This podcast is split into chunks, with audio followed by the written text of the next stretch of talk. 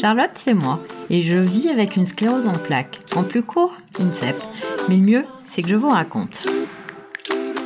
Bonjour, le sujet d'aujourd'hui concerne les aidants. Ils sont au minimum 11 millions, un chiffre qui date et qui est probablement sous-estimé. Comment être bien informé de ses droits, des aides et vivre le mieux possible cette situation? Pour répondre à toutes ces questions, j'ai invité dans ce podcast Morgane Hiron, la déléguée générale du collectif Je t'aide. Bonjour Morgane. Bonjour. Je suis ravie de vous accueillir. Alors le terme aidant, il regroupe énormément de situations différentes, plus ou moins longues, qui concernent des parents, des enfants, des conjoints, mais quasiment tout le monde sera un jour aidant au cours de sa vie. Et les aidants rencontrent de nombreuses problématiques, isolement, manque de soutien, absence de temps pour eux, nous en parlerons. Mais pour commencer, Morgane, quels sont les enjeux principaux liés aux aidants? L'enjeu principal pour les aidants, c'est d'abord de trouver des solutions pour leurs proches aidés. Est-ce que euh, son proche est bien pris en charge médicalement? Euh, Est-ce que les professionnels passent bien à domicile? Est-ce que les aides financières euh, et administratives sont bien en route et les démarches au complet? Donc ça, c'est l'enjeu principal pour les aidants. Et donc, dans un deuxième temps seulement, les aidants se demandent ou en tout cas prennent connaissance du fait qu'il existe des solutions pour eux. Et l'enjeu à ce moment-là, ça va être qu'eux-mêmes arrivent à mettre en place des solutions pour eux qu'on évoquera justement dans ce podcast. Tout à fait. Et dans leur vie quotidienne, les aidants sont confrontés à énormément de difficultés. Nous allons parler de la première à vos yeux, le retentissement sur la santé. Comment est-elle impactée? La santé des aidants, elle va être impactée dans sa globalité, à la fois euh, sur la santé physique, mais aussi sur la santé mentale pour parler de la santé euh, physique, euh, en fait, tout simplement dire que bah, aider, ça prend du temps, euh, ça stresse, ça fatigue. Donc, on va avoir bah, justement des enjeux de stress, de fatigue, des difficultés à dormir, par exemple des problèmes de dos, d'articulation, des troubles de l'alimentation. Bref, la liste peut être très longue suivant les aidants et la situation dans laquelle ils se trouvent. C'est aussi la santé mentale qui va être impliquée, puisque aider un proche, c'est aussi une charge émotionnelle. Euh, on va s'inquiéter euh, pour son proche, on va avoir peur bah, que sa santé se dégrade, tout simplement. Et donc, ça peut euh, amener en fait des situations d'anxiété fortes, d'état dépressif aussi, parce qu'on va se sentir démuni face à cette situation.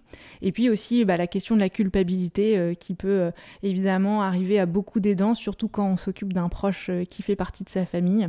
L'impression de ne pas faire assez de mal faire, et donc ça peut aussi ronger euh, les aidants de l'intérieur. Ma mère a été aidante puisqu'elle s'est occupée de mon père pendant euh, plusieurs années et elle a vécu en effet mais tout ce que vous décrivez. Et quelles sont les autres principales difficultés? Les autres difficultés euh, que les aidants vont avoir, ça va être bah, de trouver du temps pour eux euh, dans toutes ces démarches. Euh, et donc, ça peut avoir donc des impacts sur bah, la vie professionnelle, avoir des difficultés à, se maintenir en emploi, à garder un temps plein, parce que certains aidants, certains aidantes d'ailleurs, peuvent ou être obligés de, de, passer à temps partiel, voire complètement d'arrêter de travailler. Ça va avoir un impact aussi sur la vie sociale, moins de temps pour ses loisirs, pour la vie en société. Ça peut aussi avoir des impacts sur sa situation financière, puisque aider, bah, c'est encore contribuer aux charges et aux dépenses, et donc ça peut entraîner des situations de précarité euh, chez les aidants. Puis un dernier impact, entre autres, c'est euh, l'isolement, se sentir seul face à cette euh, énorme masse de choses à faire et l'impression voilà, d'être seul pour gérer tout ça. En vous écoutant, alors on comprend évidemment pourquoi une association comme le collectif Je t'aide est indispensable. Et plus précisément, à quoi sert-il? Le collectif Je t'aide, elle a été créée euh, en 2015 et donc elle est composée à la fois de structures qui accompagnent les aidants et des aidants eux-mêmes. Elle a trois missions principales. La première, c'est de défendre les droits des aidants pour que les aidants aient plus de droits et que ces droits soient accessibles. La deuxième mission, c'est de rendre visibles les aidants, puisqu'aujourd'hui, seulement une personne sur deux connaît le mot aidant, et donc il y a besoin de faire encore beaucoup, beaucoup de communication sur le sujet. Et puis euh, une dernière mission, c'est euh, de sensibiliser euh, la société et de donner des outils pour que chacun puisse identifier les aidants dans sa structure et les accompagner, que ce soit le domaine de l'éducation, de l'entreprise, mais aussi tous les lieux de soins. Et en 2010, il y a plusieurs associations d'aidants qui ont réclamé une journée spécifique, la journée nationale des aidants, qui a lieu chaque année le 6 octobre. Pour quelles raisons est-ce qu'une telle journée était-elle nécessaire? Cette journée, euh, elle est nécessaire pour euh, plein de raisons différentes, mais la première, c'est euh, bah, de toujours rendre visibles les aidants, dire que des aidants, il y en a énormément, qu'on sera tous et toutes aidants un jour dans notre vie, et que c'est vraiment pas une solution, enfin pas une situation, pardon, solitaire. La deuxième objectif de cette journée, c'est aussi de montrer que des solutions existent et que justement les aidants puissent trouver des solutions lors de cette journée. Et puis peut-être un dernier objectif de cette journée, c'est euh, d'aider les aidants qui s'ignorent à se reconnaître et à s'interroger, à se dire mais en fait finalement j'ai l'impression que euh, je suis devenu aidant peut-être sans m'en rendre compte euh, et que maintenant que j'ai compris que j'étais aidant, j'ai envie de savoir quelle solution je peux trouver parce que cette situation difficile et dure souvent aussi des années dans le temps.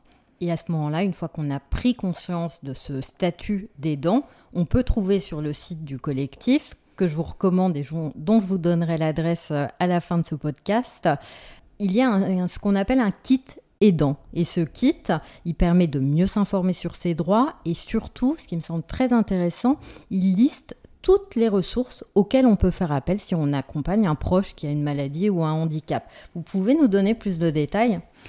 Euh, effectivement, il existe aujourd'hui beaucoup d'informations et de ressources pour les aidants, mais encore faut-il pouvoir s'y retrouver, savoir à quoi on a droit et surtout de se rendre compte qu'est-ce qui est disponible chez soi euh, ou euh, à distance, puisqu'aujourd'hui on voit qu'il y a beaucoup de solutions à la fois en présentiel ou, à distance.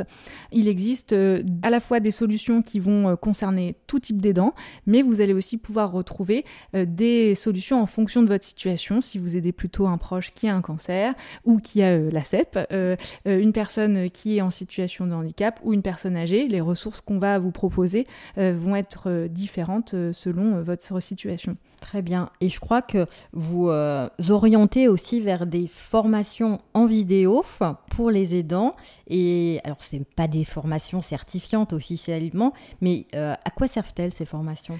Ces formations-là, c'est vrai que le mot formation, il peut faire peur. C'est pour ça que c'est important de dire que euh, voilà, c'est euh, plutôt euh, de l'information sous format bien vidéo. Vidéo. donc la formation pour les aidants, vous allez pouvoir trouver plusieurs ressources à l'intérieur d'une formation. Donc à la fois apprendre des gestes techniques, par exemple comment je soulève mon proche d'un lit à un fauteuil sans lui le blesser et sans me blesser. ça va aussi donner des informations sur les pathologies comment elles évoluent, euh, sur les droits et les démarches administratives, sur les solutions euh, qui existent pour vous, et aussi euh, très utile dans ces formations, ça va donner aussi des clés sur comment j'apprends mes limites, comment je les fais aussi, voilà, comment je les communique à l'extérieur pour encore une fois prendre soin de ma santé tout au long de ma vie d'aidant. Et ça, c'est fondamental. Et justement, sur le site, il y a un onglet qui, moi, me semble hyper important comme je suis médecin, c'est prendre soin de soi et de sa santé. Très compliqué de le faire quand on est aidant. Oui, c'est très compliqué de prendre soin de sa santé quand on est aidant parce que, euh, bah, comme on l'a dit, on a très peu de temps, donc on a moins de temps pour soi et on va avoir des difficultés à continuer de prendre ses rendez-vous médicaux, à faire du sport, à prendre le temps de se faire à manger, à dormir dans des conditions euh, euh, qui sont les bonnes. on peut aussi ne pas tout de suite se rendre compte que sa santé se dégrade puisque finalement c'est assez insidieux et puis on peut aussi avoir tendance à croire que c'est pas important de prendre soin de sa santé alors qu'au final il faut d'abord prendre soin de soi pour pouvoir prendre soin de l'autre dans la durée. On a coutume de dire qu'aider, euh, c'est un marathon et pas un sprint, même si c'est pas toujours facile de s'en rendre compte quand on commence à être aidant. D'où l'importance d'être sensibilisé à ça par euh, les associations. Mais prendre soin de soi, de sa santé concrètement, ça implique qu'on puisse laisser la personne dont on s'occupe et à des personnes de confiance. Et pour ça, il existe en fait des solutions de répit pour les aidants, mais qui sont hélas très méconnu. De quoi s'agit-il? Euh, les solutions de répit, euh, c'est, comme vous l'avez dit, un moment où je peux confier mon proche à des professionnels pendant soit quelques heures, soit quelques jours d'affilée suivant mon besoin. Les professionnels peuvent intervenir soit au domicile de mon proche, euh, soit c'est moi qui emmène mon proche dans une structure à l'extérieur du domicile. donc les solutions, elles sont variées suivant votre besoin. Elles vont être aussi différentes selon les territoires, plus ou moins accessibles aussi hein, en fonction des kilomètres à parcourir avec des modes de financement euh, différents. Ce qui est sûr, c'est que euh, euh, les aidants qui accèdent au répit après souvent de longues démarches, souvent veulent y retourner parce qu'ils ont vu les bénéfices de pouvoir souffler pendant soit quelques heures, soit quelques jours. et ça, on voit donc que c'est un vrai succès qui, qui convient en tout cas de, de développer.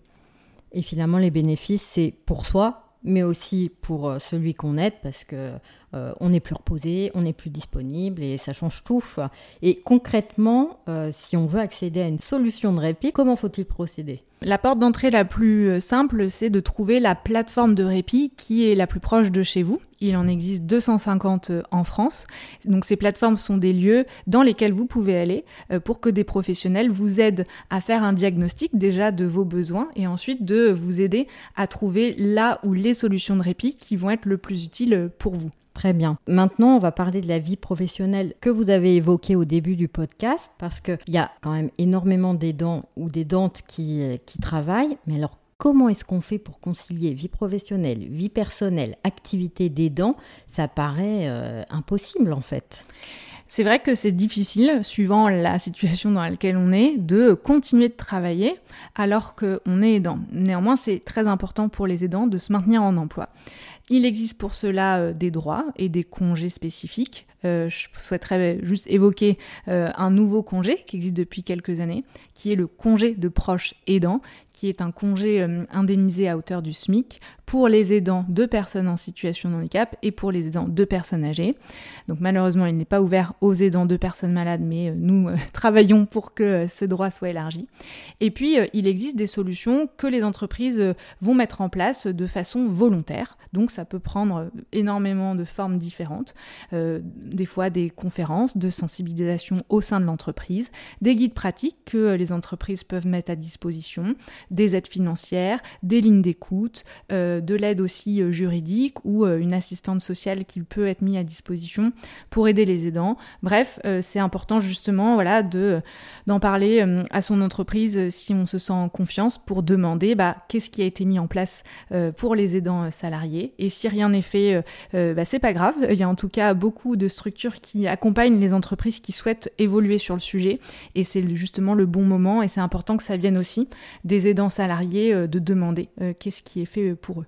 Voilà, c'est vraiment essentiel. En fait, il faut oser, oser en parler et oser sensibiliser son entreprise qui a tout à gagner parce que si vous êtes aidé, bah, vous travaillerez mieux. Donc, mhm. c'est gagnant-gagnant finalement. On mesure en vous entendant, mais alors, toute la complexité à tout gérer quand on est aidant, mais cette complexité et ces multiples casquettes, elle explique aussi pourquoi il y a tant de solitude finalement quand on est aidant et comment peut-on rompre la solitude? Hum, c'est vrai que de dire déjà qu'on ne se rend pas toujours compte qu'on est en train de s'isoler, euh, parce que ça se fait de façon insidieuse au fil des mois, au fil euh, des années.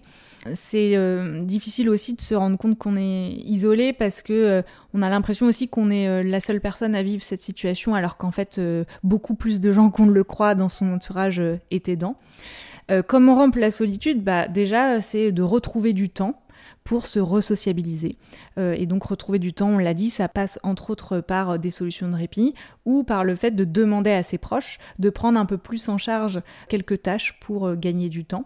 Et euh, rompre l'isolement, ça peut aussi passer par des solutions telles que des lignes d'écoute ou des groupes de parole qui sont mis en place par les associations notamment pour pouvoir partager, déposer une parole et éventuellement trouver des nouvelles solutions auxquelles on n'avait pas forcément accès avant les associations autour de la sclérose en plaques typiquement proposent ces groupes de parole euh, spécifiques aux aidants et c'est vrai qu'il y a des échanges euh, d'astuces et comme vous le dites, ça permet de déposer la parole euh, et c'est extrêmement intéressant. Alors, on arrive au terme de ce podcast. Vous pouvez retrouver toutes les informations que nous avons abordées et beaucoup d'autres parce que là, nous sommes un peu limités par le temps. Donc, n'hésitez pas à vous rendre sur le site du collectif. Je vous donne l'adresse, c'est associationjet'aide.org et vous aurez plein d'informations sur le sujet. Merci beaucoup Morgane. Merci.